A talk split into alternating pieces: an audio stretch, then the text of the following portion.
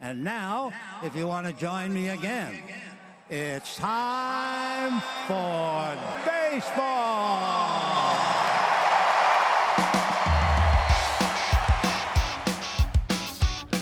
Driven deep to right field. There it goes. See ya. Top on down. Here comes a one-two pitch. Red Sox win the World Series.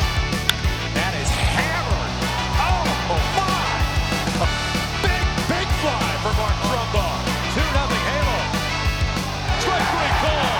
You can talk to the hand. Drives one deep left field. That goes Upton. Back near the wall. It's out of here. Bartolo has done it. The impossible has happened. Hallo Baseball Deutschland. Heute haben wir so ein bisschen vertauschte Rollen, denn ich bin der Klobetrotter. Ich sitze heute nicht in meinem kleinen süßen Elfenbeinturm im Herzen von Europa inmitten des Saarlandes. Nein, ich, ich sitze hier in der Weltmetropole Metropole Düsseldorf. Ähm, bin geschäftlich unterwegs, kann man ja auch mal so sagen. Aber das hält mich nicht davon ab, heute mit äh, wahrscheinlich dem großartigsten Podcast-Partner, den man sich auf der ganzen, ganzen weiten Welt wünschen kann, weil der ist super spontan und hat gesagt, ist egal, wie du Zeit hast, sag mir Bescheid, ich bin da, ich, ich mache das für dich, wir, wir kriegen da was zusammen. Äh, und da hat er sich äh, die Zeit rausgenommen, heute für mich und für euch natürlich, vor allen Dingen für euch da zu sein. Und deswegen sage ich in Dank und ein Gruß raus an den einzigartigen, den einmaligen J.K. David Kania. Hallo Dave, wie geht's dir? Hallo Martin, hallo Baseball Deutschland. Ähm, ja, mir geht es gut. A long time no here, wie man so schön sagt. Äh, es Ja, ist auch schon ein, zwei Tage her, seitdem wir uns gesprochen haben. Der Plan war tatsächlich ein anderer. Aber wie das nun mal so ist, Beruf, Familie, Arbeit und Terminkollisionen haben uns dazu gezwungen, dass wir so unsere Pläne so ein bisschen nach hinten schrauben. Irgendwie, ich weiß nicht, wie es bei dir ist, Martin, auf mein PayPal-Me-Konto ist immer noch keine Million eingegangen, sodass ich das alles hauptberuflich machen kann. Ähm, Nee, tatsächlich das auch nicht. Ich habe auch, ich habe auch bei, bei, bei Bayern München angefragt, ob sie uns nicht einfach sponsern wollen. Und dann habe ich zurückbekommen, wer sind sie, was machen sie in meinem Haus? Und äh, da habe ich gedacht, das ist eine klare Absage. Ähm, Ja. Ich versuche es jetzt das nächste Mal nochmal, also Also Bayern München wäre Bayern München wäre ich auch raus, ne? Dann würdest du den Podcast leider ohne mich machen müssen. Ja. ähm, so, so viel Ehre. dann hast du ja was Ehre mit Bayern München gemein. Die sind auch raus. Aus dem Pokal, ja. Aber es ist ja kein äh, Fußball-Podcast, äh, wollen wir gar nicht erst die Irritation hier aufkommen lassen. Es ist ähm, ein Baseball-Podcast durch und durch. Und ja, äh, Playoffs sind Geschichte, sind ähm, passé, wie man so schon sagt. Wir haben einen erstmaligen World Series-Sieger, den es vorher noch nie gab. Und so viel dürfen wir schon verraten, es sind die Texas Rangers. Deshalb Glückwunsch ähm, hier aus Berlin ähm, an, an die Texas Rangers zu ja, der World Series, die sie tatsächlich meines Erachtens in einer beeindruckenden Art und Weise gewonnen haben. Ähm, auch die komplette Postseason sehr, sehr, sehr, sehr stark gespielt haben. Ähm, dazu werden wir gleich noch mal ein bisschen zu sprechen kommen. Und äh, ja, dass ähm, einige Favoriten dann auf dem Weg hierher gestrauchelt sind und äh, auch die Diamond, den Diamondbacks, die schlussendlich jetzt verloren haben, ähm, äh, gebührt großer, großer Respekt. Äh, haben gegen alle Unwägbarkeiten, die es gibt, haben sie ge ge getrotzt. Und auch wenn die Serie jetzt mit 4 zu 1 an die Texas Rangers gegangen ist, und dazu werden wir gleich nochmal kommen, Martin, ähm, war es alles andere als irgendwie deutlich oder oder oder ähm, nur in eine Richtung die Spiele oder sonst was, bis auf das zweite Spiel, glaube ich, was die D-Backs äh, in beeindruckender Art und Weise ja, gewonnen haben, waren alles sehr, sehr knappe Spiele, Martin. Ja, ähm, du hattest jetzt zwei Mannschaften, die sich auf, auf Augenhöhe getroffen haben und am Schluss hat man halt so ein bisschen ähm, gesehen und Nathan, Iovaldi hat das, glaube ich, auch in seinem Post-World Series-Interview gesagt, Pitching wins World Series ähm, und so war es halt auch so ein bisschen. Ähm, also wir, ich habe mir die Spiele im Highlight angeschaut und Spiel 1 äh, zusammen mit den Saloy Hornets bei uns im Clubhaus äh, genossen Und das war ja schon ein absolutes nervenaufreibendes Spiel. Also das ging ja hin und her und, und auf beiden Seiten gefühlt der halbe Bullpen äh, schon auch dabei gewesen zu werfen. Ähm, also die, die Series war da deutlich knapp. Ähm, es war eine Series, die kein Mensch erwartet hat. Also sagen wir Texas natürlich, haben wir am Anfang gesagt, die wollen angreifen, die haben gut Geld investiert, die haben sich gute Spieler geholt. Ähm, da war ja auch schon dieses Gespräch, dass die, dass die in die World Series rein wollen. Von uns beiden jetzt natürlich nicht so die Favoriten, weil du hast äh, natürlich hast du in äh, der, der League halt einfach die Yankees, die jedes Jahr unglaublich stark aussehen. Du hast Houston, die es zu schlagen gilt. Ähm, du hast halt einfach Teams, denen man eher zutraut, in die Postseason weit zu kommen, in die World Series reinzukommen. Aber Texas hat es allen Dingen geschafft, ähm, sich auf seine Stärken äh, zu, zu besinnen und vor allen Dingen halt auch so ein mit, mit Corey Seager einen, einen, Schlüsselspieler zu haben, der die komplette World Series seinen Stempel aufgedrückt hat. Und auf der anderen Seite haben wir die Diamondbacks, die Chaos gebracht haben, die niemand auf dem Zettel hatte, die jetzt auch nicht ähm, so die, das, das, das üb überragende, krasse Team haben, da hast du halt tatsächlich so, ein, so, ein, so, eine Gruppe von, von Rookies und, und, und jüngeren Spielern oder so zweite Reihe Spieler, äh, die sich da nach vorne gebracht haben. Vor allen Dingen ist halt der Right Feeder Carell ähm, jemand gewesen, der mir sehr viel, sehr, sehr, sehr, sehr viel Achtung und vor allen Dingen sehr viele beeindruckende Momente geliefert hat.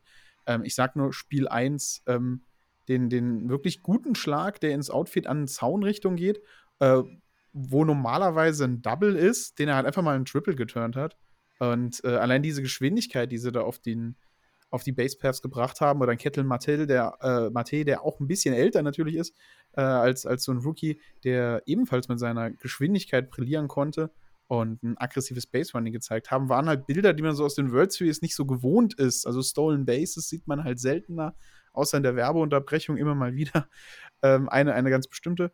Aber ähm, mir haben bei, also beide Mannschaften haben mir unglaublich Spaß gemacht zuzuschauen. Da war Feuer, da war Hunger, äh, da hat man sich wirklich noch, noch abartig gefreut auf jeden Hit und auf, auf jeden Run, der reingekommen ist. Und äh, also beide Teams wirklich eine super schöne äh, World Series sich abgeliefert, die, die Schlag auf Schlag ging. Und das Ergebnis ist nicht so, also das Ergebnis spiegelt eigentlich nicht die Leistung der Diamondbacks so wider, habe ich das Gefühl gehabt. Also, bevor es jetzt natürlich in die World Series ging, muss man sagen, beide Mannschaften in, ja, mit den heiligen zwei Wörtern in, in der Postseason, in, in Game 7, ja, sich durchgesetzt in den Championship, äh, Championship Division Series, ähm, in beeindruckender Art und Weise. Die Rangers gegen die Houston Astros hat immer jeder gedacht, okay, das ist jetzt, jetzt spätestens ist hier vorbei, jetzt ist hier quasi durch. Ja weggehauen. Ja, und vor allem muss man sagen, die Rangers Heimfluch und Auswärtsstärke. Also ich glaube, sie haben die letzten äh, neun Partien ja quasi alle auswärts gewonnen und jedes Mal, wenn sie in Führung äh, gelegen sind, ähm, als erste Mannschaft haben sie dann auch äh, schlussendlich den Sieg mit nach Hause gebracht. Genauso ähnlich bei den, äh, bei den Diamondbacks, die sich dagegen mit 4 zu 3 gegen die Phillies durchsetzen konnten. Auch da, glaube ich, Mannschaft, so Roster-mäßig hätte jeder eher dem Phillies das Ganze zugetraut. Auch dein äh, Phillies äh, drittes Herz im, im, im, im, Brustkorb hat da höchstwahrscheinlich ein bisschen, ein bisschen gelitten, ja.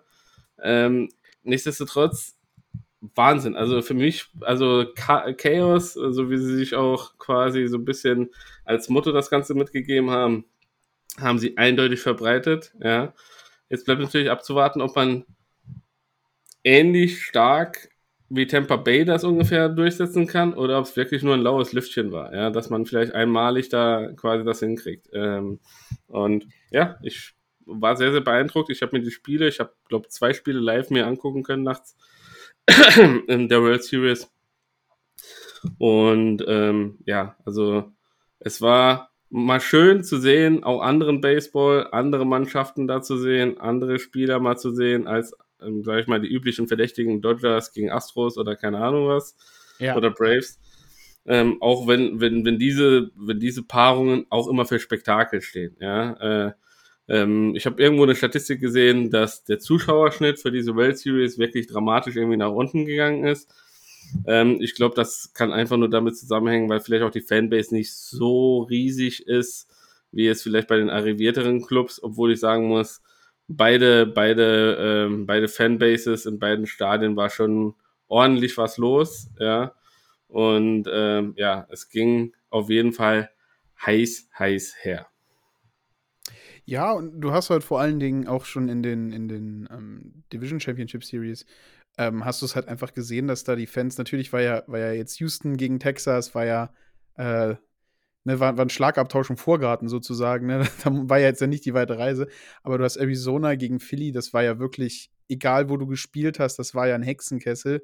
So kennen wir es ja halt von, von Philadelphia in, in so wie jedem Sport halt auch ähm, und auch schon von den letzten Jahren her. Aber halt Arizona-Fans haben da wirklich gut gegengehalten, wenn sie ihre Heimspiele hatten. Und es hat einfach Spaß gemacht, dem Ganzen zuzuschauen. Ähm, und was du gesagt hast, möchte ich noch mal kurz drauf eingehen. Jetzt natürlich für, für die Diamondbacks diese Sache. Kann man das halten? Kann man diese hohe Leistung halten? Kann man in der schwierigen Division, aus der sie kommen, ähm, kann man da jetzt die ganze Season mitkämpfen? Ne? Da sind ja viele Mannschaften. Also LA will ja sowieso immer Erster werden. Ähm, dann hast du ähm, dann hast du ja de deine Jungs äh, noch so ein bisschen, dein Zweitverein, der ja sowieso Milliarden reingesetzt hat, um nicht in die Playoffs zu kommen. Die wollen natürlich nächstes Jahr auch angreifen. Und wo positionierst du dich da als Arizona? Ähm, das, das, ist aber eine Sache, die viele Mannschaften dieses Jahr haben oder vor allen Dingen eher nächstes Jahr. Wie, wie wird das in Baltimore schaffen? Das ist ja auch die Frage. Aber dazu kommen wir zum späteren Podcast. Ähm, das sind halt einfach die, die Ausblicke in die Zukunft, die diese äh, seltsame 2023er Saison uns einfach jetzt stellt als Experten fürs nächste Jahr. Wie wird das aussehen? Auf was können wir uns freuen? Was, was kommt auf uns zu? Und wir freuen uns jetzt halt einfach mal, die Spiele so ein bisschen zu analysieren. Und äh, wir machen das ganz klassisch, weil ich habe die schöne äh, amerikanische, nicht von Easy Score gemachte, sondern von Menschen, die Ahnung von der ganzen Sache haben, äh, Boxscore äh, der Spiele offen. Und dann können wir einfach so ein bisschen durchgehen wie aus der, aus der Bundesliga raus um den Ganzen halt auch entsprechend viel Zeit äh, zu geben. Ähm, da würde ich einfach sagen, soll man mit Spiel 1 loslegen oder hast du noch ein paar Vorworte? Also, das Einzige, was ich, was ich vielleicht noch äh, sagen möchte, ist, zu Beginn dieser Saison kamen ja sehr, sehr viele Regeländerungen auf uns zu, die, wo, wo Pitching Clock, äh, größere Bases etc. Schlussendlich muss man sagen, auch jetzt, wo die Saison so ein bisschen zu Ende ist und auch die World Series hat es einfach gezeigt, dass das durchaus sehr, sehr positive Änderungen äh, schlussendlich waren für, für, die, für, die, für die MLB, ja, ähm, und, und für die Spiele, für die Attraktivität der Spiele. Es wurden unendlich viele Zuschauerrekorde gebrochen, glaube ich, während der, während der Saison, die, die es halt, ja, Jahre vorher überhaupt nicht gab. Ähm, deshalb für die, für die ganzen Baseball-Puristen mag das natürlich ein bisschen na, naserümpfend sein. Äh, nach einer Saison muss man sagen, alles richtig gemacht, ja. Äh, Manfred, ja, also hast hat er, hat er gute, gutes Händchen hier bewiesen. Ähm, jetzt, ja, äh, wie jetzt die Zukunft etc. aussehen will, wie du gesagt hast, das werden wir vielleicht in äh, einem der folgenden Podcasts noch mal ein bisschen äh, analysieren. Mit, da gibt's ja auch einiges, Robo-Umpire. Wir haben auch in dieser World Series ein, zwei, ja, sagen wir es mal, oh Gott, recht, fra äh, recht fragwürdige Entscheidungen gesehen, ja, äh, wo man denkt, okay, auch, auch ich habe irgendeine Statistik gesehen, die Nominees für diese World Series, da war ja kaum ein Top, Top-Umpire dabei. Da war wirklich nur noch die zweite oder die dritte Garde, die sie da irgendwie für die World Series nominiert haben. Also weiß ich auch nicht, ob man sich da so einen riesen Gefallen getan hat. Ähm, schlussendlich, ja. Ähm, ja, lass uns einfach jetzt mal mit der, mit der, mit der World Series starten, mit Spiel 1, so wie du es gesagt hast. Und Spiel 1, Martin, ähm, 5 zu 4 ging es aus. Äh, nee, 6 zu 5. 6 zu 5. für, für die Rangers. Und es war echt ein absoluter Nailbiter. Und ähm, ich glaube, ihr im Clubhaus hattet auf jeden Fall viel Spaß. Ja, äh, vor allen Dingen äh, hatten wir ja tatsächlich ähm, die Fanlager ja beide da, die sich zum freundlichen Gegeneinander auf, aufwiegeln und miteinander gegeneinander fiebern äh, versammelt haben. Wir haben ja Yannick Petri, der in, in Texas äh, hinten studiert hat und wir haben ja Peter Mick, der tatsächlich äh, lebenslanger Arizona-Fan ist, der sogar ein unterschriebenes Randy Johnson-Jersey äh, zu Hause hat. Also da, da tatsächlich ein Die-Hard-Fan ist. Und ähm, die beide halt im Clubhaus und das, das Leben der Emotionen war halt richtig, richtig schön mit anzusehen. Vor allen Dingen halt geht es halt so wirklich krass los mit Texas. Ähm, Starting Pitcher von den Diamondbacks ähm, war äh, Gallen. Auf der anderen Seite war für uns natürlich äh, der, der, bekannte Nasty Nate, Nate Evovaldi.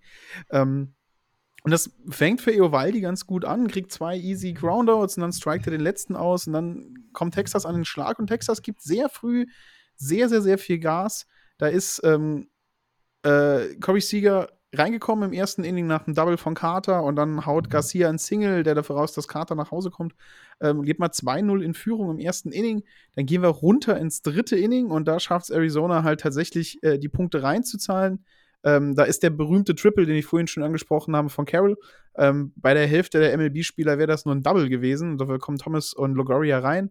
Äh, und dann ähm, kommt auf das Fielders Choice äh, von Kettle Martell, äh, kommt Carroll nach Hause und dann siehst du 3-2 da und dann siehst du bei uns im Clubhaus so ein bisschen, wie die Emotionen wechseln.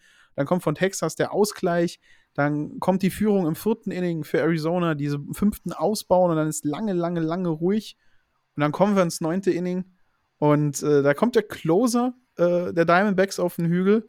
Und da merkt man so ein bisschen, okay, da war es vielleicht schon so eine Ab leichte, leichte, leichte, leichte, leichte Abart, so eine leichte, leichte, leichte Vorahnung, wie der Rest der Season, äh, der, der Series aussehen wird, weil du hast zwei Runs Vorsprung, du walkst zwei Leute und gibst dann den Tying Run, den Tying Hit ab und dann, dann hat Texas das 9 zu 9, äh, das, das 9 zu 9, das 5 zu 5 und dann zehnte Inning ruhig und dann elfte Inning schaffen sie es tatsächlich, äh, das Ganze zu gewinnen äh, mit einem Walk-off-Home Run äh, von Garcia 373 äh, Fuß ging das Ding raus. Ähm, und was will man sagen? Dem Moment ist so alles gestorben, was, was Pidi so neben mir noch an, an Emotionen hatte für den Tag. Weil äh, sie gehen ins neunte Inning führen mit zwei Runs. Es war bei uns morgens, keine Ahnung, drei oder vier. Und er steht schon auf und zieht sich die Jacke an.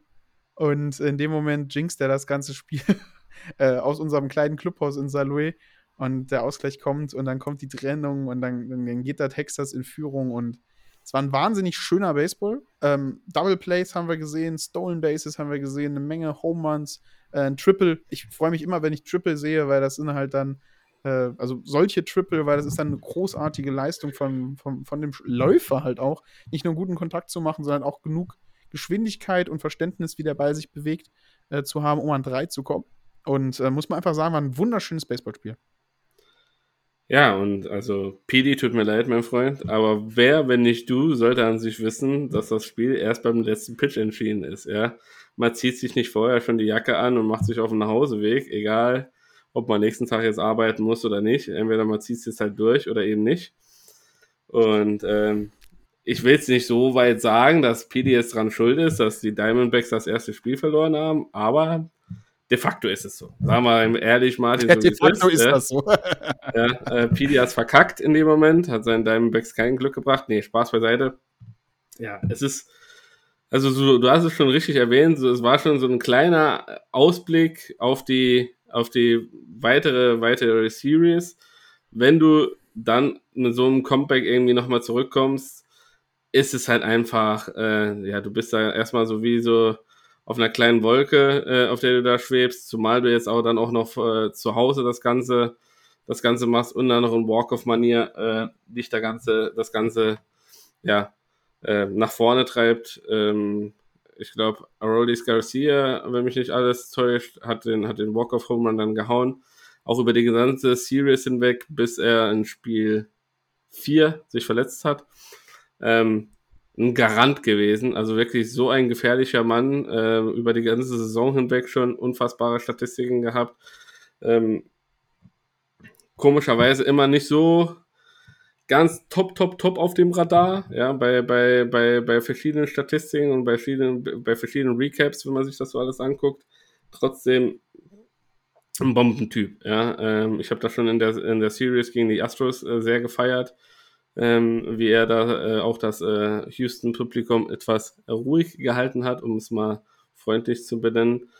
Und ja, man geht mit einem Walk-Off rein, dann spielt zwei zu Hause. Du willst auf jeden Fall das Momentum mitnehmen, willst im besten Falle mit zwei Siegen hier äh, nach Arizona rüberfahren, um ja alles, alles quasi frühzeitig äh, auf die richtige Straße zu bringen und dann erwischt dich das Chaos, Martin. Ja, dann erwischt dich das Chaos. Du willst, sagst du schon, du willst es auf die richtige Straße bringen, nur auf der, auf der Straße fährt halt auch ein Monster-Truck ohne Fahrer, der die Augen zumacht, das Lenkrad wild wirbelt und dann schauen wir mal, wo es landet. Und es landet halt auf einem, einem unglaublichen 9 zu 1. Also äh, Spiel 1 hat uns halt super knappen Baseball gezeigt von beiden Mannschaften auf, auf Augenhöhe, die sich da links und rechts die Schläger ausgeteilt haben. Spiel 2 hat halt eher so ausgesehen, als ob dann topfittes Arizona und so ein leicht betrunkenes Texas äh, abends hinter der Bar äh, so ein paar Schläge in die Rippen verpasst. Denn ähm, ja, Starting Pitching hat eigentlich von beiden Seiten sehr stark ausgesehen, halt wirklich bis zum vierten Inning. Ähm, als, als dann Arizona die ersten beiden Punkte draufgelegt haben.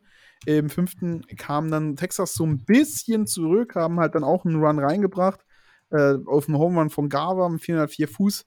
Äh, schöne Granate rausgekloppt und dann war es mal wieder so ein bisschen ruhig und dann kommen wir Ende siebtes, achtes, neuntes Inning raus und Texas hat dann nicht mehr so die großartigen Pitcher äh, so ein bisschen auf ihrer Seite äh, und kassieren dann äh, zwei Runs im siebten Inning, drei Runs im achten und nochmal zwei Runs im neunten Inning und äh, zum Endstand von 9 zu 1 geben insgesamt ganze 16 Hits ab. Also Arizona hat, glaube ich, die, ihre ganze Starkstatistik allein mit diesem Spiel äh, über die Mendoza-Line gebracht. Ähm, hat ja jeder getroffen, der zum Schlag gehen konnte. Da war ja kein, also hat ja teilweise für so ausgesehen wie BP, weil die wirklich auf jedem Ball gesessen haben, auch wirklich, sei es ein Fastball, sei es ein Breaking Ball, Curveball, Changeup, alles äh, gut getroffen haben, gut ins Spiel gebracht haben und da kann man bei 16 Hits äh, nur so ein bisschen sagen, ja Gott sei Dank war das hier nur eine 9 zu 1 Klatsche. Ähm, Arizona hat sich da wirklich von der, von der aggressiven, von der gefährlichen Seite gezeigt. Ähm, und da merkt man halt, das komplette Team war halt einfach da. Ähm, im, Im ganzen Spiel gibt es, glaube ich, nur, nur einen einzigen, ne, zwei, zwei Leute ohne Hits tatsächlich. Und einer davon war ein Pinch-Hitter, der nur ein einziges Mal reingekommen ist. Ähm, also Arizona in dem Spiel eine ganz andere Mannschaft. Auch vor allen Dingen sieben Innings vom Starting Pitcher Kelly, äh, die man haben konnte. Dann durfte man den gebeuteten Bullpen aus Spiel 1 ein bisschen beruhigen. Äh, nur Sulfrank und Fries äh, mussten da werfen. Auf der Seite von Texas ein paar Leute mehr, äh, die auch den Tag vorher noch einen Knochen hatten. Und da hat es halt einfach nicht gepasst. Da hat es halt einfach nicht gereicht. Und Arizona gleicht aus in dem Moment.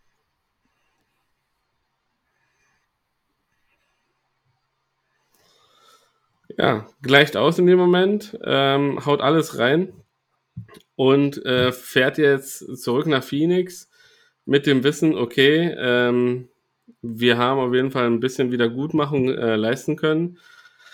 Die, unser Gegner weiß auf jeden Fall, wir wissen, wie man äh, einen Schläger schwingt, wir wissen auch, wo man die Bälle treffen muss. Und ja, äh, wir wollen jetzt der erwartet schwere Gegner für die Rangers zu Hause sein. Doch bis zu dem Tag ähm, waren die Rangers eh schon auf einer Rekordwelle. Sie haben in der Postseason acht Auswärtssiege in Folge landen können. Das ist vorher nur noch, nur noch den New York Yankees 1996 gelungen äh, bei ihrer Postseason-Serie, dass man acht Siege auswärts am Stück einfahren konnte. Und ähm, ja, umso umso, glaube ich, glaubst du, glaubst du, die Rangers waren dann umso beruhigter, weil sie wussten, hey, äh, wir können es auf jeden Fall auch auswärts, dass man auch mit diesem Wissen, mit dieser, mit diesem Selbstbewusstsein dahin gefahren ist? Oder glaubst du, ähm, nee, das äh, wollten wir auf jeden Fall alles abschütteln und wir ja, haben die beste Chance genutzt? Ja, also ähm, ich bin mir ziemlich sicher, wenn du so eine großartige Auswärtssiegesquote hast, ähm, wenn du rekordverdächtige Auswärtssiegesquote hast, ähm, dann, dann hilft dir das natürlich in deinem Kopf. Ne? Also wir wissen natürlich beide, wie sehr so ein mentaler Sport wie Baseball halt einfach, ähm, ähm, einfach dich, dich fordert. Ne? Und, und wenn du halt weißt, wir funktionieren auswärts, wir müssen keine Sorgen haben, wir funktionieren in jedem Ballpark, wir haben die ganze Series über immer wieder Leute außerhalb geschlagen, wir haben in den Playoffs außerhalb funktioniert, egal wie toxisch, egal wie laut, egal wie, wie, wie, wie feindlich die Fankultur gegen uns ist, wir könnten das hier einfach gewinnen. Und uns macht das nichts aus, wir können das wegstecken, wir sind also einfach tough enough, ähm, dann, dann hilft dir das natürlich halt einfach. Und du weißt ja, äh, wenn du mit einem Mental an den Schlag gehst, mit mir kann niemand was und wir gewinnen auswärts jedes Spiel, dann gehst du halt einfach viel besser in so ein Stadion rein, als wenn du denkst, oh Gott, nein, hoffentlich sind die nicht so laut und ah, letzten zehn Auswärtsspiele haben wir nur drei gewonnen. Wir funktionieren auswärts nicht so. Nee, wenn du da reinkommst und sagst, wir sind auf, haben Rekorde gebrochen, wir sind auswärts einfach zehnmal gefährlicher als zu Hause, weil unser Stadion halt einfach komisch ist, dann, dann ist das so. Und so sind sie halt auch aufgetreten, aber die ganze, ganze Postseason hingegen. Und so sind sie auch in den nächsten Spiel aufgetreten, was mal wieder eher so in Richtung Martin-Spiel ging als, als, als David Kania-Spiel. Denn so ein schönes, knackiges 3 zu 1, wo in, in zwei Innings nur die Punkte reingekommen sind, ähm, war halt einfach das, was die Series auch noch so ein bisschen gebraucht hat. Die, und da muss ich ganz ehrlich sagen, vor allen Dingen durch eine Sache geglänzt hat. Und das hat man in jedem Highlight-Video gesehen. Das hat man in jedem, ähm, in jedem ähm, Clip gesehen, den man sich wirklich für die World Series anschauen konnte, dass beide Mannschaften sich halt einfach auf der Defensive ein, ein Match geliefert haben, nonetheless. Also, wie die einen guten Def Defense Baseball gespielt haben, sei das das Middle Infield, das da wirklich aus allen möglichen Richtungen Plays gemacht haben, ähm, wo Double Plays geturnt wurden, wo das Outfield Leute ausgeschossen hat. Das war einfach wunderbar anzusehen, der Baseball. Und hier halt auch, ne? 3 zu 1 gewinnt Texas, äh, 5 zu 6 Hits, insgesamt 3 zu 2 Walks, also wirklich, wirklich wunderschönes Baseballspiel. Ähm, die Punkte sind alle in einem Inning reingekommen. Und das Ganze fängt damit an, dass äh, äh, Simeon Love mit einem Single reinbringt. Und dann ist Corey Seager, zu dem wir am Ende unseres Berichts noch mal kurz kommen werden und den seine als, als World Series MVP ganz kurz seine, seine World Series zusammenfassen würden. Der haut nämlich einen schönen Home raus, 421 Fußbombe, Simeon scored, dann stehst du 3-0 vorne. Und ähm, dann hast du auf der anderen Seite im achten Inning, bis dahin passiert nämlich überhaupt nichts mehr, hast du Pedro Romo, der mit einem Single äh, Rivera nach Hause bringt, zum 3 zu 1 Endstand. Ähm, und beide Mannschaften wieder so ein bisschen mit mehr Pitchern. Also äh, Rangers mit Scherzer, der drei Innings nur wirft, und dann kommt Gray, der drei Innings wirft, und dann hast du äh, Sprots, der ein Inning wirft, und dann ein Aloydis Chapman, der kein Closer mehr ist, äh, der ein Inning wirft und zwei Hits abgibt und einen einzigen Run der Diamondbacks zulässt. Und dann hast du äh, Leclerc hinten raus wieder, der den Sack zumacht. Und auf der anderen Seite hast du halt Fahrt, der äh, fünf Innings solide wirft, vier Hits abgibt, äh, drei Runs auf vier äh, Strikeouts. Dann Castro, Nelson, Frias und Saalfrank. Ähm, da Diamondbacks Pitching auch ganz solide, sechs Strikeouts geworfen zusammen bei 134 Pitches. Aber da war halt einfach dieses eine Inning, äh, wo Fahrt so ein bisschen gestruggelt hat, wo die Runs halt rangekommen sind, wo du halt top of the order ge gelandet bist, ne? Und, und, und Simeon, äh, Sieger, Garcia sind halt einfach alles top gefährliche Leute. Und so kommen die Runs rein und so kann, kann Texas einfach auf, äh, auf 2 zu 1 erhöhen, die Series. Ja, und ähm, du sprachst an, Max Scherzer, dann nach dem Spiel verletzungsbedingt tatsächlich ausge ausgewechselt worden, deshalb nur drei Innings gepitcht. Und ähm, ja, also ein typisches Martin Selzer-Spiel, was, wenn ein David Kania nachts äh, äh, quasi dann so noch nebenbei herumsurft, das zur Folge hatte, dass ich bei Fanatics bisschen ausgerastet bin und ein, zwei Sachen noch mir bestellt habe. Ähm, weil sie ja durch die, durch die vielen Pitcherwechsel, und das muss ich ja ganz ehrlich sagen, ich kann diese Hall of Fame Geschichte, diese zum tausendsten Mal, wie, äh, wie, äh, keine Ahnung, jemand den äh, britischen König getroffen hat oder sonst was. Ich kann Oh ja. Ich kann es auch nicht mehr. Ich verstehe ich versteh auch nicht, warum die jedes Jahr neu produzieren und immer nur drei Stück zeigen. Also es, die könnten einfach eine Dauerschleife laufen lassen von allen Baseball-Highlights, die es je gegeben hat. Einfach die ganze Saison über, eine Dauerschleife. Und das würde mir schon tausendmal reichen. Naja, ja. okay. Aber darüber haben wir schon viel gemeckert. Ähm, 2 zu 1 gehen äh, somit die Texas Rangers hier wieder in Front. Ähm, erhöhen jetzt auch hier, muss man sagen, stellen jetzt, äh, sind alleiniger Rekordhalter jetzt mit neun Siegen äh, in, bei neun Auswärtsspielen äh, äh, in der, in der Postseason, gab es vorher tatsächlich noch nie. Und ja, äh, zeigen einfach das, was halt, also das, das ist das, was mich auch über die komplette World Series begeistert hat. Wir haben knappe Spiele gehabt. Wir haben spektakuläre Spiele gehabt. Wir haben äh, starkes Pitching, starke Defense-Spiele gehabt. Also wir haben alles, die komplette Facette, die komplette bunte Vielfalt des Baseballs, die es halt einfach gibt, haben wir gesehen. Und, und das hat es einfach ausgemacht, äh, diese World Series auch zu gucken. Deshalb, ich fand es sehr, sehr interessant, auch jetzt äh, wenn es jetzt, sage ich mal, ein bisschen ja, ein äh, langsameres Spiel war, ähm, sich, sich das trotzdem, sich das trotzdem äh, anzuschauen, weil das einfach gemerkt, du, du siehst Pitcher auf einmal, die, die du vorher vielleicht auch noch nicht so häufig gesehen hast, auch nicht in Highlight Reels oder sonst was. Und, und merkst einfach, wie, in welcher immens großen Drucksituation die einfach ihre Arbeit hier auch tun. Ähm, gegen, gegen Top-Leute, du hast erwähnt, Simeon, Sieger, Garcia, wie sie alle heißen, alles Top-Top-Hitter, die ungemein gefährlich sind. Und da die Ruhe zu bewahren und nicht irgendwie in, in ein schlechtes Momentum abzurutschen, ja, war einfach krass zu sehen und hat echt fast mal viel Spaß gemacht, Martin. Ja, ähm, mir hat wirklich, also die Highlights, die Zusammenfassung, das ist ja das Schöne, muss man wirklich sagen, beim Baseballsport. Äh, nicht, nicht einen ganzen halben Tag später hast du schon eine unglaublich tolle 15 Minuten Zusammenfassung von MLB, ähm, die dich wirklich die, die Highlight-Plays und, und vor allen Dingen vom Pitching, von der Offensive alles zusammensetzt. Und es war halt einfach, diese Series war, war voll davon. Und du sagst es, wir hatten einen Nailbiter in Game 1, dann hatten wir einen, einen Swing-Out äh, von, von Arizona in Spiel 2, dann hatten wir ein Pitcher-Duell in, in Spiel 3, äh, sozusagen, also Pitching-Staff-Duell ist es ja eher in Spiel 3 gewesen. Und jetzt sind wir in Spiel 4 und Spiel 4 haben wir einen David Kania Boxkampf ohne Handschuhe, mit Glas auf den Fäusten drauf, aller Bloodsport. Äh, hier, hier ist alles geflogen, was fliegen kann. Und da hat sich so ein bisschen meiner Meinung nach die Schwäche von Arizona gezeigt, denn ähm, du kassierst in den ersten drei Innings zehn Runs und verheizt eins, zwei, drei, vier Pitcher in drei Innings, bis du jemanden findest, der tatsächlich Texas so ein bisschen klein halten kann. Und das war diesem mit Nelson, äh, der aber selber noch drei Hits abgegeben hat. Also du, erste Inning, beide Mannschaften nichts, man erwartet noch nichts Schlimmes und dann geht's so los. Fünf Runs im zweiten Inning für Texas, dann nochmal fünf Runs im dritten Inning für Texas. Da liegst du mal sehr gemütlich 10-0 vorne. Und äh, das ist so der Moment, wo bei uns in der zweiten Bundesliga irgendwann jemand kommt und fragt, wann ist Mercy Rule? Äh, wie viel müssen wir führen? Ähm, hier ja Gott sei Dank nicht, aber dann war es halt sehr, sehr, sehr lange ruhig. Im vierten Inning kann Arizona so einen Anschlusstreffer, Trefferchen landen eher und dann bis halt zum achten Inning nochmal nichts, den Texas dann wieder den einen Run zurückholt zur 11 zu 1 Führung.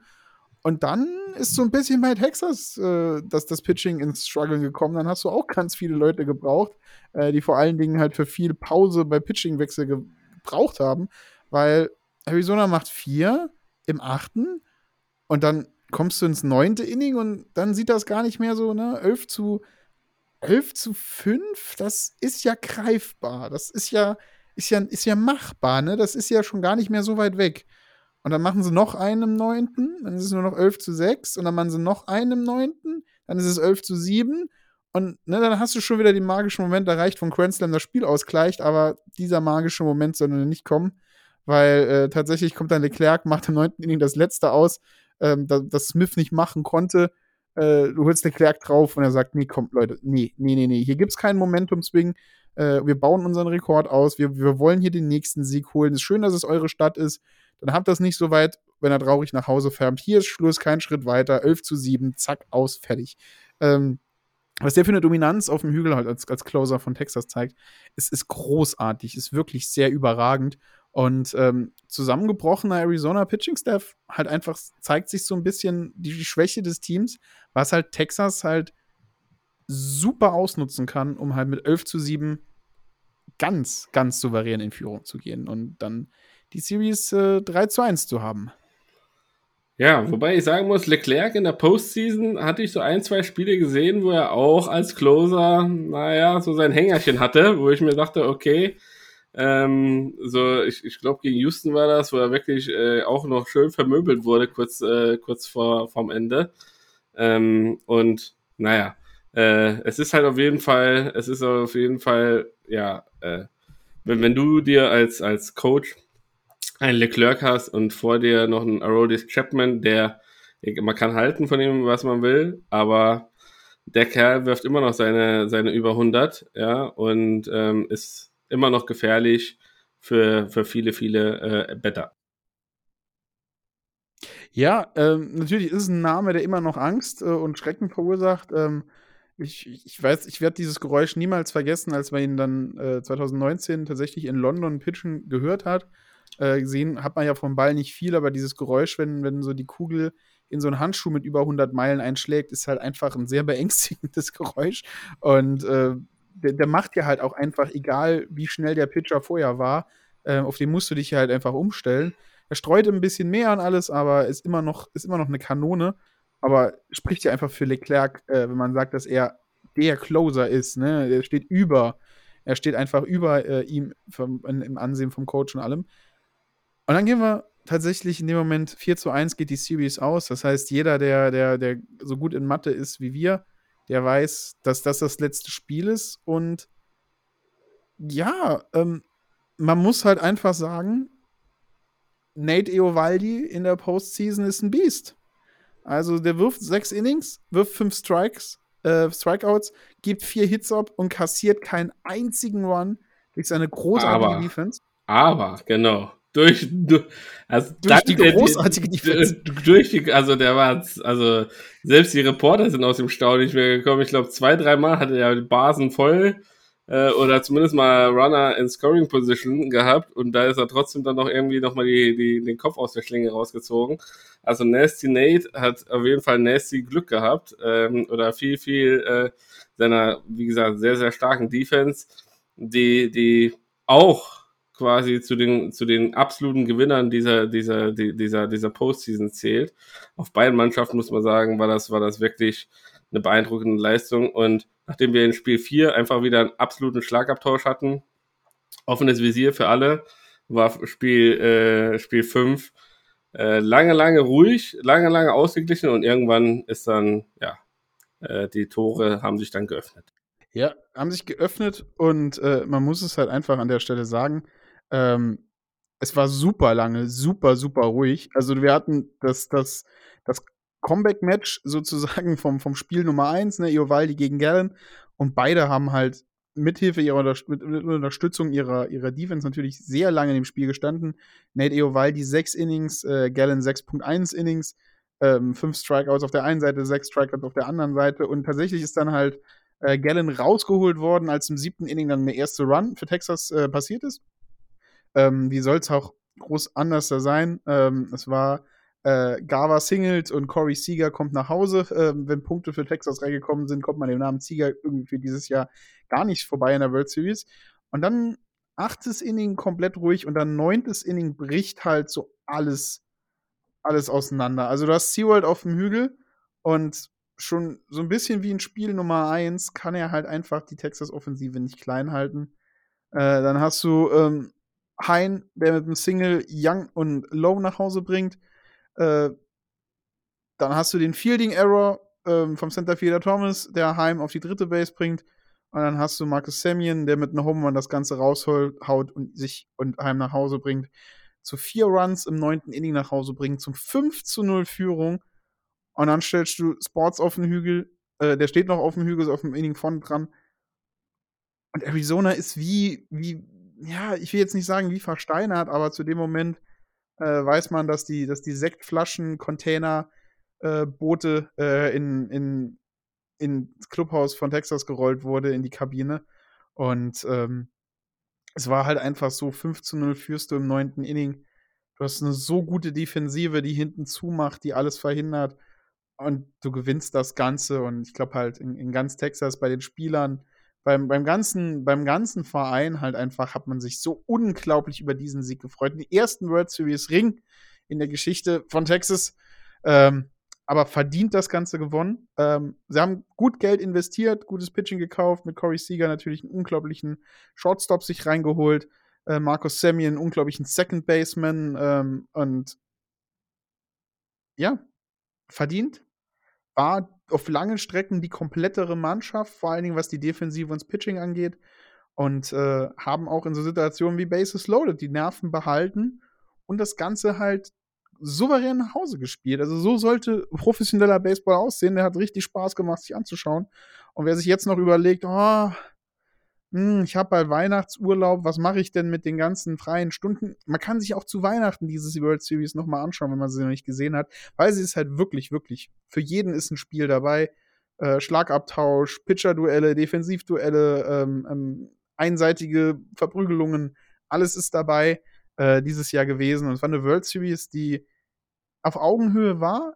Nicht nie das Gefühl gehabt, dass so ein Team übermächtig über das andere drüber rollt, obwohl die 4 zu 1 Endstand was so ein bisschen anderes sagt.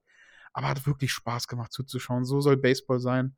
Und Pitch Clock und größere Bases sind die besten Ideen, die Manfred jemals hatte.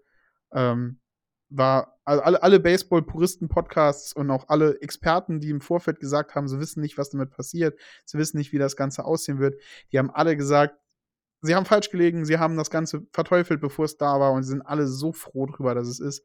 Und man hat es halt einfach gesehen, die World Series war so spannend, wenn wir jetzt noch irgendwas rausfinden, dass die Pitcherwechsel nicht so häufig sind, äh, dass wir da ein bisschen mehr Fluss reinbekommen, dann wird Baseball auch wieder ein super attraktiver Sport für Nicht-Baseball-Nerds wie uns, David. Ja, da kann ich dir nur zustimmen. Und ähm, ja, alles in allem ein mehr, mehr, mehr als verdienter Sieg für die Texas Rangers in der World Series. Sie haben ja die meisten Run Difference äh, in der Postseason, äh, plus 42.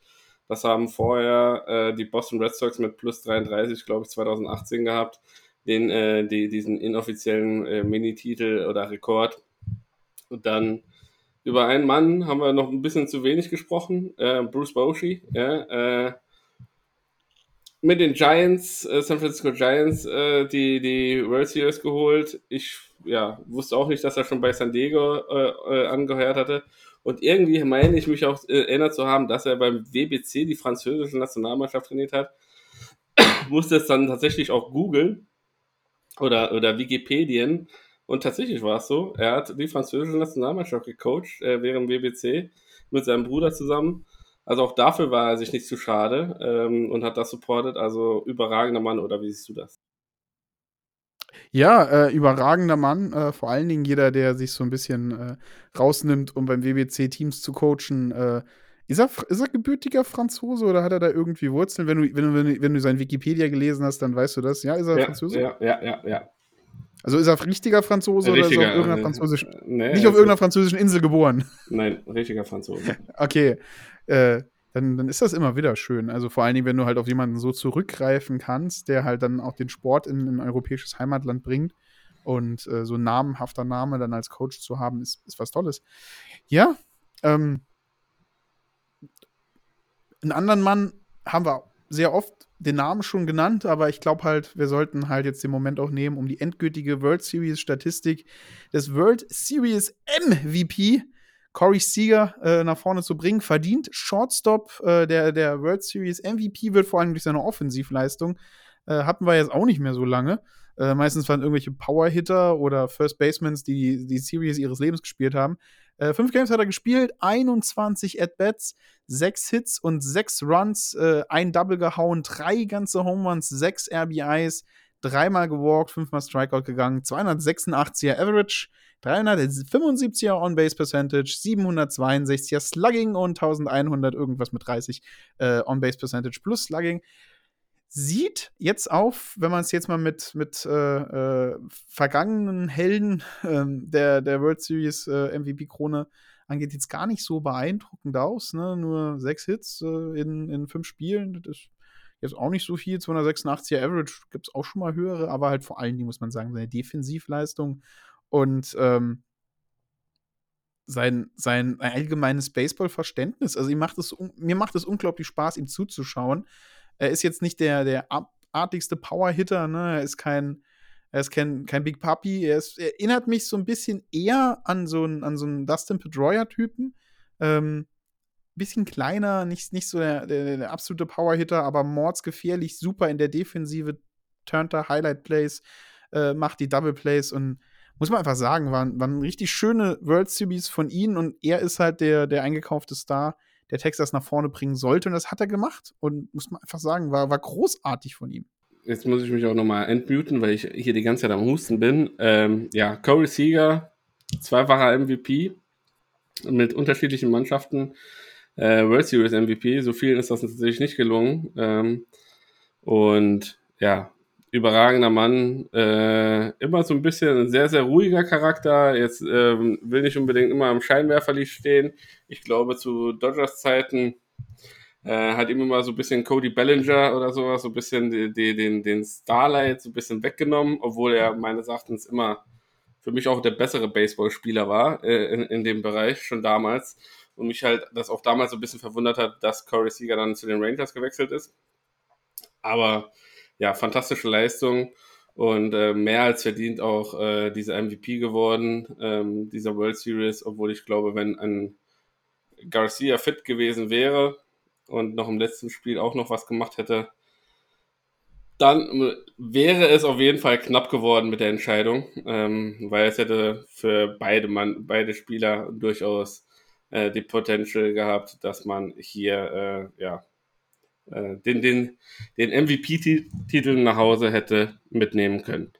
Ja, alles in allem. Ja, von der Off Ja, Martin. Wollte ich nur zupflichten. Absolut, David. Richtig gute Analyse. Äh, Sehe ich genauso. Wenn er gesund gewesen wäre, wäre er nur Angriff gewesen. Aber er hat einfach so einen wunderschönen, kompletten Baseball gespielt. Also so soll Baseball aussehen.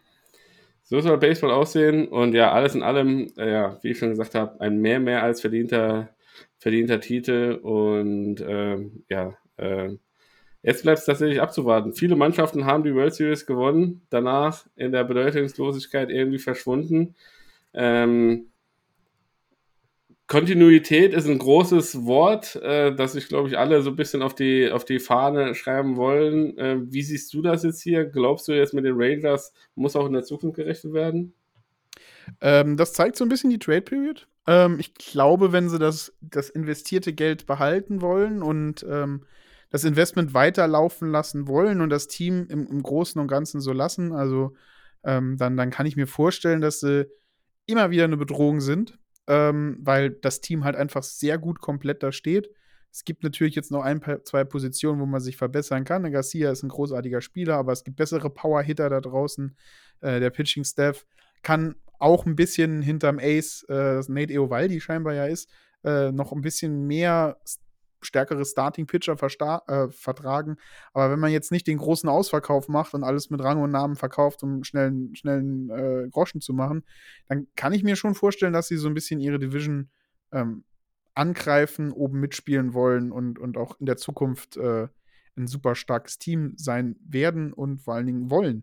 Ähm, aber das wird die Trade Period zeigen. Es sind einige namhafte Spieler, die äh, wahrscheinlich die Mannschaft wechseln wollen. Ähm, aber dazu werden wir noch in einer, in einer Sonderfolge kommen. Aber ja, die Kon ne, Kontinuität, äh, Consistency, wie der Amerikaner dazu sagt, ähm, wird uns einfach begleiten. Und äh, wir haben so viele Mannschaften gehabt, die dieses Jahr halt Ausbrecher nach oben waren. Arizona hätte jetzt außer den großartigsten Die Hard-Fan keiner vermutet, dass sie in der World Series stehen. Ähm, die Baltimore Orioles hätte niemand erwartet, in dieser Division ganz oben zu stehen. Ähm, und da wird sich halt jetzt einfach zeigen im nächsten Jahr, wie man das halten kann, ähm, was aus den Teams geworden ist. Und äh, vor allen Dingen dürfen wir nicht vergessen, nächstes Jahr äh, wird es wahrscheinlich eine Las Vegas-Mannschaft geben, äh, die Las Vegas Athletics. Und äh, wie viel Geld die in die Hand nehmen, um sich einen neuen Kader zusammenzustellen, ähm, müssen wir auch mal abwarten. Da ist auch jemand, der so ein bisschen eine komplette Wildcard ist, wo wir noch nicht wissen, was wir erwarten können. Ähm, da freue ich mich halt auch einfach drauf. Das, wischt, das, das wirbelt so ein bisschen frischen Luft rein und ich denke halt nicht, dass Las Vegas sich eine Baseballmannschaft kauft, um die ersten drei Seasons zu tanken. Off-Season äh, startet jetzt durch ähm, und eine, eine wichtige Entscheidung steht bereits fest.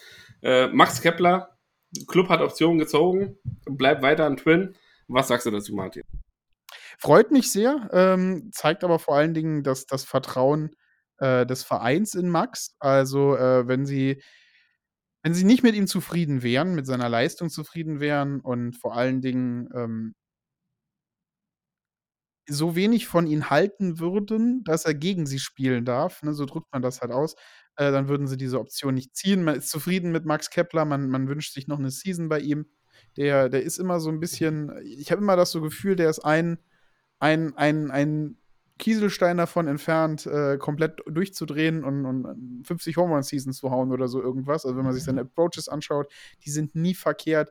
Ähm, seine Art Baseball zu spielen, auch in der Defensive, ist nie verkehrt. Er ist immer so ein, so ein ganz kleines Mühe unterm Radar, um eher so ein, so ein um, um mal so Breakout-Season zu haben, aber würde mich Jahr für Max natürlich freuen. Aber freut mich, dass der, dass der Club so viel Vertrauen hat, dass das Backoffice so viel Vertrauen in ihn hat, dass sie ihn behalten.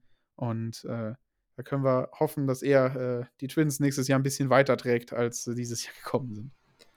Ja, auf jeden Fall. Offseason wird jetzt sehr, sehr spannend. Die ersten, also kaum war quasi der letzte Wurf geworfen, ja, gingen auch schon direkt die ersten Meldungen durch. Ich finde das, ich finde das sehr, sehr cool, dass man quasi da so eine, so eine Sperre drin hat, dass wirklich der Fokus komplett auf dieser World Series liegt und nicht irgendwelche Nebengeräusche, irgendwelche Präsentationen von neuen Managern oder, oder Transfers oder sonst was irgendwie eingetütet werden, sondern dass man wirklich den, den, den, äh, den Platz den zwei Top-Teams diese Saison einfach lässt und ähm, ja, dass man einfach äh, äh, den, den ein bisschen den Spot lässt und den Fokus auf die World Series hier gelegt hat. Wir bleiben auf jeden Fall für euch dran, ähm, auch in der näheren Zukunft. Martin, äh, es war mir ein Fest. Äh, danke für die Spontaneität. Äh, ich verabschiede mich in meinen nächsten Hustenanfall. Er war den nächsten Hustenanfall. Ich, ich danke euch da draußen, Fans, die nochmal eingeschaltet haben. Wir sind äh, die letzte die letzten Zeit äh, sind wir alle so ein bisschen äh, äh, vom familiären und vom, vom arbeitstechnischen gebeutelt gewesen. Wir haben es auch leider nicht geschafft, zusammenzukommen, mit euch ein Spiel zu schauen. Ähm, aber wie gesagt, es ist für uns halt ein Hobby. Ähm, so, so gerne, wie wir das zu unserem Beruf machen würden und so gerne, wie wir jeden Tag acht Stunden in den Podcast und die Recherche und alles Mögliche stecken würden. Äh, das bezahlt uns nicht die Häuser, das bezahlt unseren Familien nicht das Essen auf dem Tisch. Ähm, aber dennoch danke ich jedem, der mit uns wieder diese Saison verbracht hat. Äh, danke allen Gästen, die wir hatten. Ich danke äh, ähm, äh, Marcel Essers, der dich vertreten hat äh, den wir in London getroffen haben. Ich, ich danke halt einfach äh, so ein bisschen ganz Baseball-Dachbereich, nicht nur, nicht nur Deutschland, sondern überall, wo wir gehört werden, äh, allen Vereinen, ich, die, die dieses Jahr Baseball gespielt haben. Ich danke der, der deutschen Fanbase, die halt auch bei so Sachen wie Regensburg einfach mal komplett eskalieren kann und äh, uns die Möglichkeit gibt, auch mal so Boulevard-Journalismus äh, ähm, im Podcast leben zu können. Das war einfach eine schöne Saison äh, von, vom deutschen Baseball, vom internationalen Baseball. Ähm, wir sind jetzt auf dem Weg nach Olympia, habe ich gesehen. Das ist eine Sache, die muss sich David reinlesen, weil äh, Nationalmannschaft ist äh, Nationalmannschaft. Da bin ich leider immer so ein bisschen raus. Äh, obwohl ich mir Olympia, wenn es übertragen wird, natürlich anschauen werde. Ähm, war ein wunderschönes Jahr. Äh, Dave und ich werden äh, die Tage uns zusammensetzen. Ähm, wir haben ja schon die Überlegung für ein, zwei Sachen, was wir in der Postseason machen müssen. Ich muss meine äh, PowerPoint-Präsentation zu Dombowski fertig äh, vorführen, äh, um zu erklären, warum er die Vereine eine, eine, eine World Series kauft und dann äh, verbrannte Asche zurücklässt. Ähm, und äh, wir haben noch andere Ideen, die wir, die wir reinbringen wollen. Ähm, ich würde mich sehr, sehr freuen, äh, da wird David wahrscheinlich seine Finger ausstrecken müssen, äh, wenn wir hier ähm, Rising Curve, glaube ich, heißt er, diesen, diesen Softball-Podcast, wenn wir mit denen was zusammen machen könnten, weil das würde mich super freuen. Ähm, weil die habe ich mir auch ein, zwei Mal angehört. Ähm, ist, ist ein toller Podcast, sind sehr, sehr charismatische Menschen. Äh, Würde ich auch gerne einfach mal mit, mit zusammenarbeiten, einfach nur um da auch mal äh, die Verbindung zu haben. Und äh, ja, ähm, ehe man sich versieht, ist das neue Jahr und ehe wir uns versehen, äh, ist schon wieder der Frühling und dann geht's äh, für uns alle wieder in den Bullpen raus, dann geht's für uns alle wieder auf die Wiese. Äh, für uns, uns deutsche Baseballspieler heißt das dann Platzpflege, für äh, alle anderen heißt es dann sich wieder warm machen. Und äh, ich hatte ein unglaublich wunderschönes Jahr mit euch allen gehabt. Wird nicht die letzte Folge sein, aber es ist Ende der Season und äh, mit einem lachenden und weinenden Auge blicken wir in die Zukunft. Und äh, danke, dass ihr uns treu geblieben seid. Und ich gebe jetzt äh, abschließend noch so ein bisschen an David, der hoffentlich was getrunken hat und den Hustenanfall klein zu halten. Ja, ich weiß nicht, was mit mir los ist. Vielleicht ist es auch die Sentimentalität, die mir in den, äh, im, im Hals liegt. Keine Ahnung. Nee, also ich bin noch weit davon entfernt, Abgesänge zu machen. Ich bin noch voll motiviert. Ähm, wir werden uns, wie Martin schon gesagt hat, noch mal ein bisschen zusammensetzen. Äh, ob wir vielleicht einmal im Monat oder alle zwei Wochen jetzt noch mal äh, noch ein, zwei Special-Folgen raushauen, vor allem was die Offseason angeht, wird auf jeden Fall einiges passieren. In der Bundesliga tut sich so einiges, äh, Stichwort, äh, Stichwort eingleisige Profiliga, ja, ähm, was da so ein bisschen umherwabert. Und ähm, ja, sobald es da irgendwas Spruchreifes gibt, werden wir quasi da nochmal äh, tätig werden und äh, ja, euch darüber hier informieren. Ansonsten könnt ihr uns gerne anschreiben ähm, über Social Media, über boldbeatedbaseball.gmail.com ähm, könnt ihr uns sagen, hey, ich hätte Bock, dass in der Postseason, keine Ahnung, äh, das Thema so und so besprochen wird. Habt ihr denn äh, Lust dazu? Und dann ähm, werden wir euch auf jeden Fall diesbezüglich antworten. Martin, es war mir ein Fest. Ähm, bevor jetzt gleich nochmal der nächste Hustenanfall kommt, ähm, wünsche ich dir, lieber Martin, äh, dass du einen erfolgreichen Lehrgang hast. Er besucht nämlich einen Lehrgang in Rhetorik, also äh, ihr dürft euch auch was gefasst machen, ja, wenn es bei dem nächsten Baseball-Podcast was gibt. Und ähm, ja, ich wünsche euch da draußen einen geruhsamen äh, Start in die Woche. Äh, lasst euch nicht ärgern und geht raus und spielt Baseball.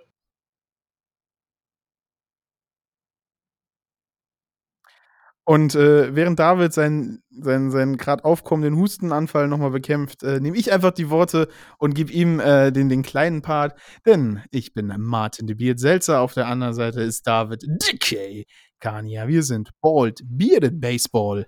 Strike in dein Ohr. Tschaußen. Ciao, ciao. And Harper to center. Way back. Way back. See.